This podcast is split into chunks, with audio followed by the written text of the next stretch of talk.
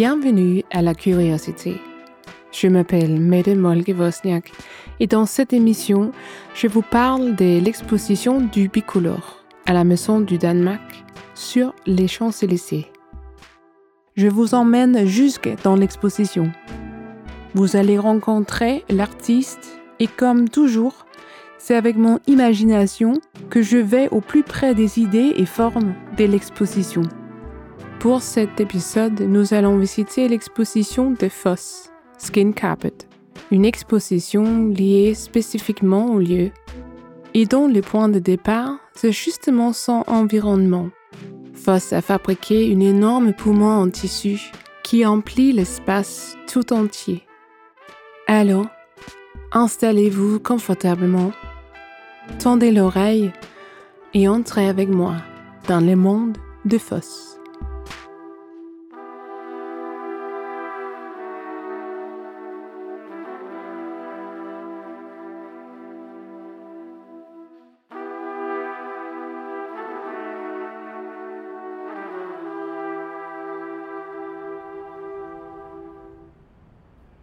Nous démarrons dans le bâtiment lui-même, la maison du Danemark, sur le Champs-Élysées.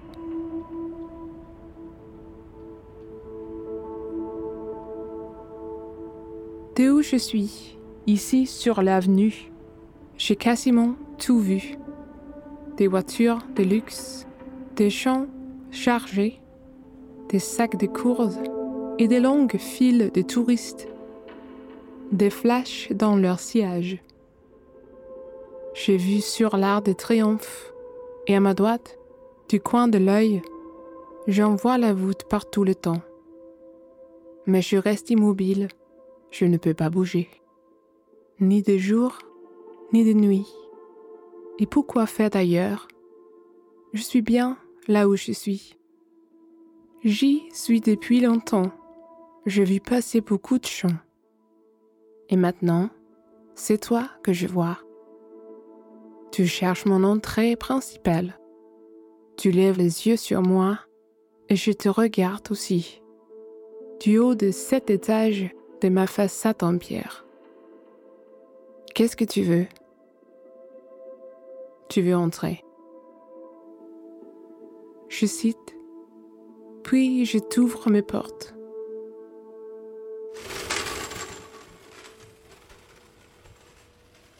Ça, yes. N'oubliez pas cette image de la maison de Champs-Élysées, parce que nous partons au Danemark, où l'artiste Foss partage ses pensées sur l'exposition depuis son atelier à Copenhague.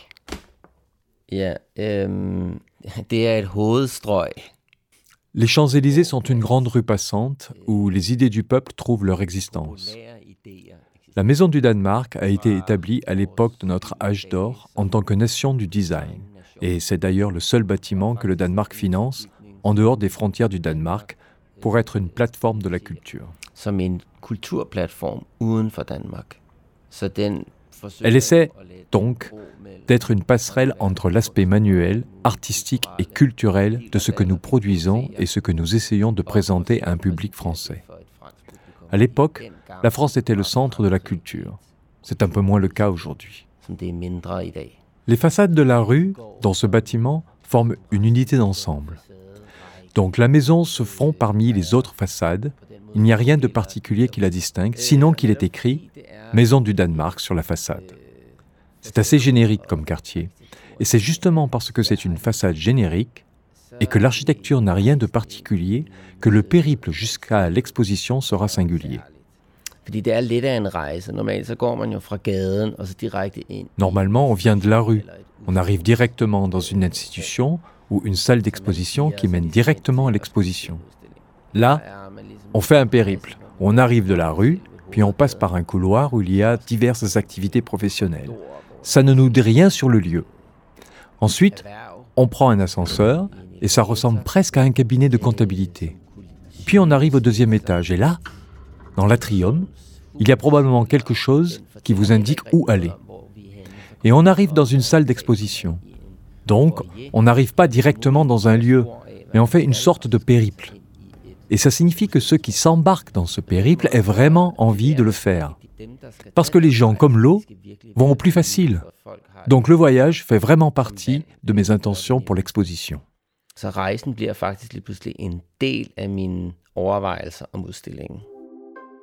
Det andet er det der med, at man åbner øh, det her rum op. La deuxième chose, c'est qu'on ouvre cet espace. Quand ils arrivent, on peut dire que le voyage se poursuit pas dans l'espace d'exposition rénové, mais dans mon exposition qui est aussi un espace. L'idée d'architecture m'intéresse beaucoup en tant que cadre pour les possibilités que nous pouvons produire. Le design m'intéresse de par les objets qui formulent des possibilités pour l'espace ou qui créent des solutions dans cet espace. Ensemble, ils forment une plateforme pour l'art. Et l'art veut toujours créer des possibilités ou des idées de possibilités. Ce serait comme une proposition.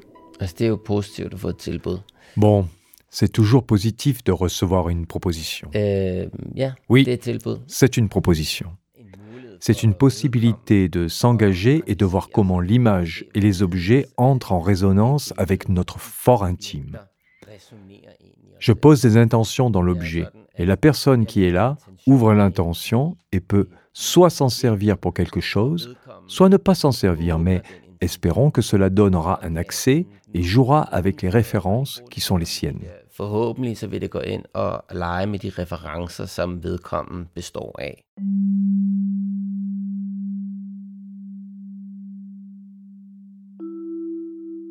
Je suis la couche extérieure.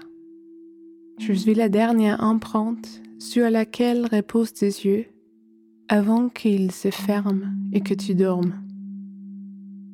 Je suis tendue d'une coin à l'autre en longue bande d'oiseaux et de fleurs, en motifs qui se répètent et aux couleurs vives. Tu me vois tout le temps, peut-être sans vraiment me voir. Tes yeux se reposent parfois sur moi, mais je vois bien que tu ne me regardes pas. Ce n'est pas grave. Je sais que je suis important pour toi. Je le sens dans mes fibres. Je suis la membrane extérieure qui tient à distance l'enduit, le mortier, la paille et la charpente à l'intérieur. Je t'enveloppe de mes surfaces et j'englobe ta réalité. Je parle à voix basse aux humains qui passent devant mes motifs et mes couleurs. Car je suis le papier peint, la peau intérieure de la maison.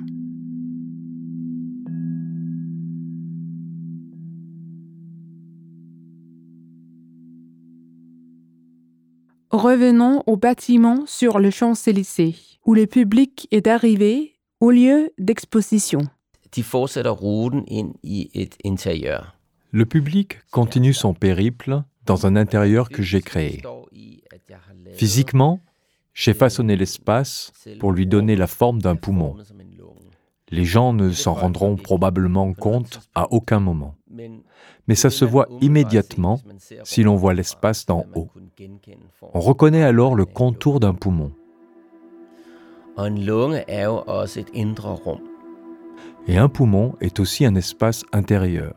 Un espace intérieur qui possède une certaine élasticité. C'est un espace intérieur qui fonctionne comme une pompe. Et c'est une sorte de métabolisme qui se produit parce qu'on inspire quelque chose qui est ensuite converti pour produire de l'oxygène pour les poumons.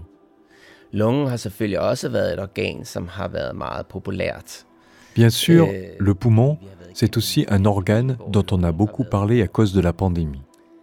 Le poumon était au centre. C'est aussi pour cela qu'une partie de l'expérience, pour les visiteurs, c'est un film qui a été tourné avec une caméra thermique. Un des objets est une machine à café. J'utilise la vapeur pour chauffer des sculptures en verre que j'ai placées là. La chaleur est invisible, mais la caméra thermique la voit. Le verre est invisible, mais quand la caméra se pose sur le verre, il devient lui aussi visible. La caméra thermique voit en effet ce que nous ne voyons pas. Ça peut donner une forme à une chose dont on ne voit pas la forme, et je trouve cela intéressant parce que, d'une certaine manière, je voudrais montrer les objets dans l'espace, et peut-être aussi en référence à l'organe, le chaud et le froid. Det varme og det kolde.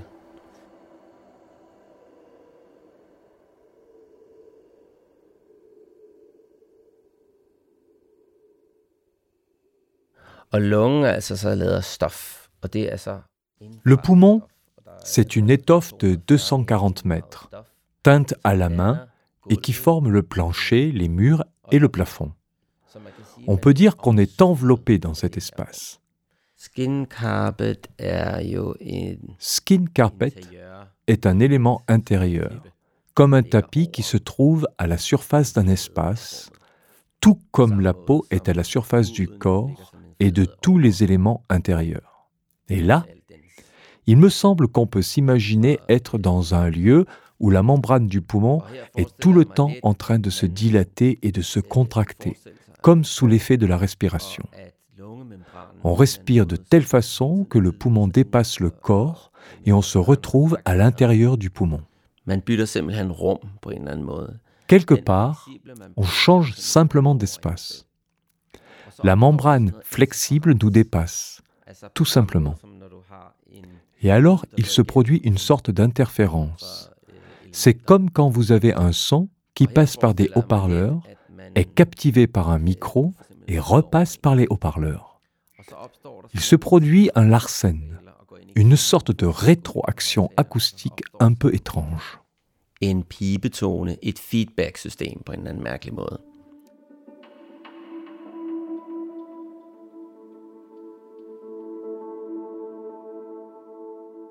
À distance, je parais lisse, mais quand tu me regardes à tout près, tu vois que je suis formé des minuscules trous. Ils ont placé les uns juste à côté des autres, et tu peux respirer par ces trous.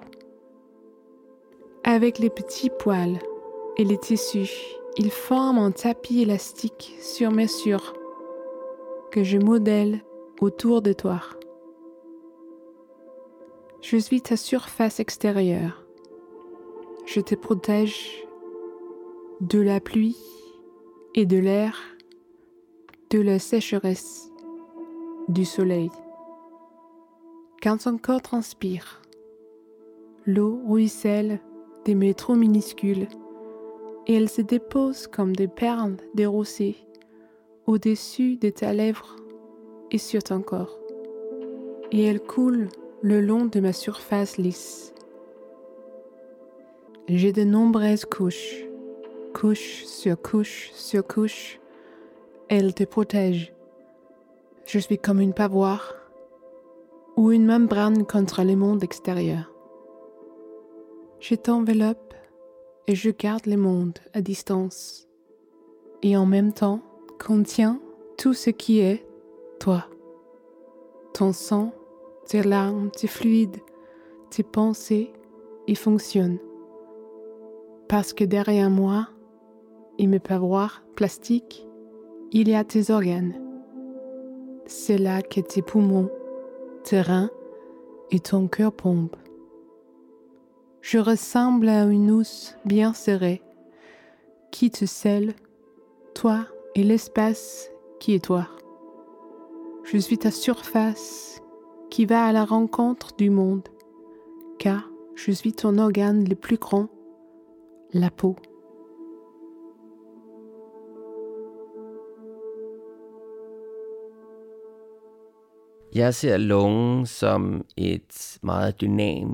Je vois le poumon comme un espace très dynamique un espace qui peut convertir une chose en autre chose.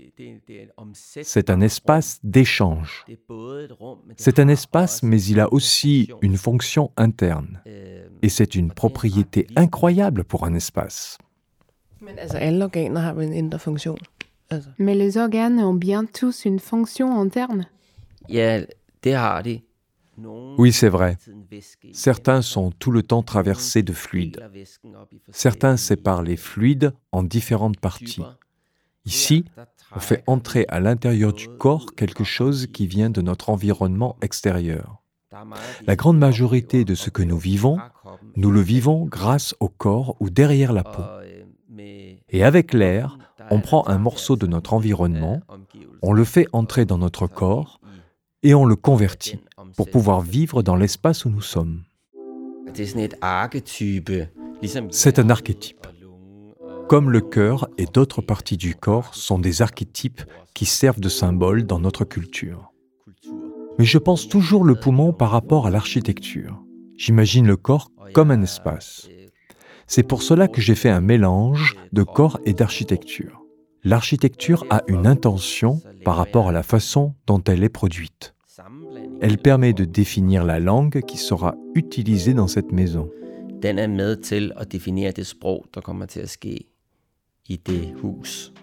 L'architecture a une responsabilité par rapport à la conversation. L'artiste aussi, enfin, ça dépend des artistes, mais certains sentent qu'ils font partie de la société et qu'il faut y être attentif. Et donc, nous combinons l'existence, le corps, avec l'architecture dans le cadre de cette représentation. Parce que c'est une représentation. C'est ce que nous représentons et c'est aussi une représentation théâtrale. C'est un théâtre, une scène que je fais.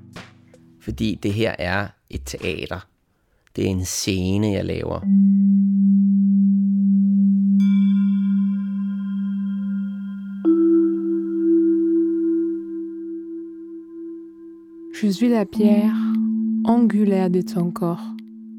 Et sans moi, tu n'existerais pas. Tu n'es là que parce que je suis là et je me divise. Tu ne me vois pas à l'œil nu, mais tu me sens lorsque je m'agglomère en grosse masse. Alors tu peux me sentir et me toucher. Dans sept ans, je t'aurai complètement renouvelé car je me régénère sans cesse. Il ne restera rien de ce qui est du nouveau, du nouveau, du nouveau. Je suis un changement constant. Je me déplace dans ton corps et je fourmis. Je suis des milliards et des milliers, des milliards. Je suis si petite que je peux devenir ce que je veux je peux me métamorphoser et muter pour le meilleur et pour le pire. Je suis la plus petite unité vivante, mais je sépare et absorbe le tissu avec ma surface semi-perméable. Je peux retenir, je peux libérer. Je reçois et je refuse. Je change constamment avec mon environnement car je suis une cellule dans ton corps.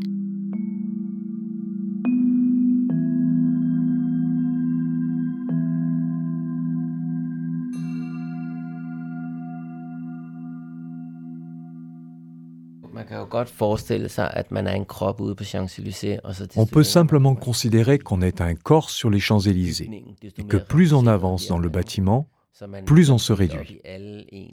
Donc on est comme morcelé en tous nos composants dans l'ascenseur.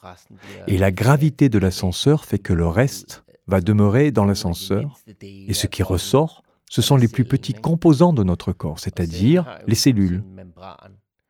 Et la cellule a une membrane qui est comme une paroi très poétique, parce qu'elle sépare l'intérieur de la cellule de son environnement. Mais elle a besoin de son environnement pour se nourrir, alors même qu'elle est indépendante.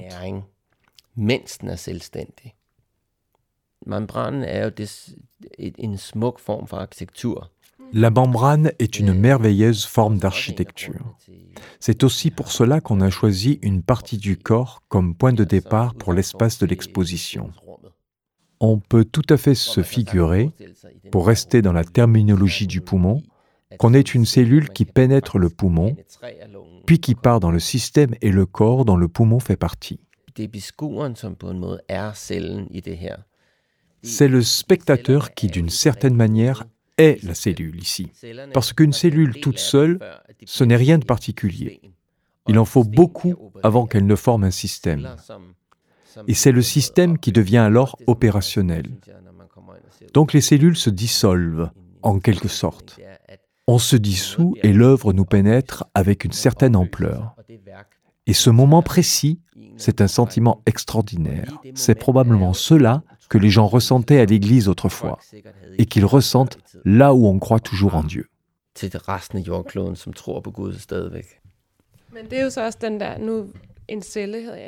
Mais une cellule est semi-perméable. On peut y faire entrer et sortir quelque chose. Donc si on se dit que c'est le spectateur qui est la cellule, alors quand on rentre, on ajoute quelque chose à l'espace. Et quand on sort, on retire quelque chose. Ça demande un certain effort.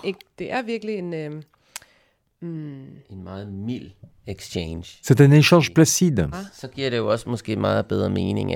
C'est peut-être aussi pour ça qu'on a voulu faire faire ce long périple depuis la rue jusqu'au lieu d'exposition, qu'il y ait cet espace, ce couloir où on se décompose pour devenir un composant de petite taille.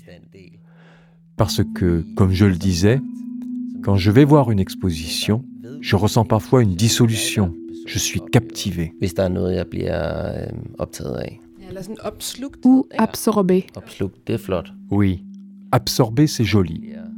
Captivé, absorbé, dissous.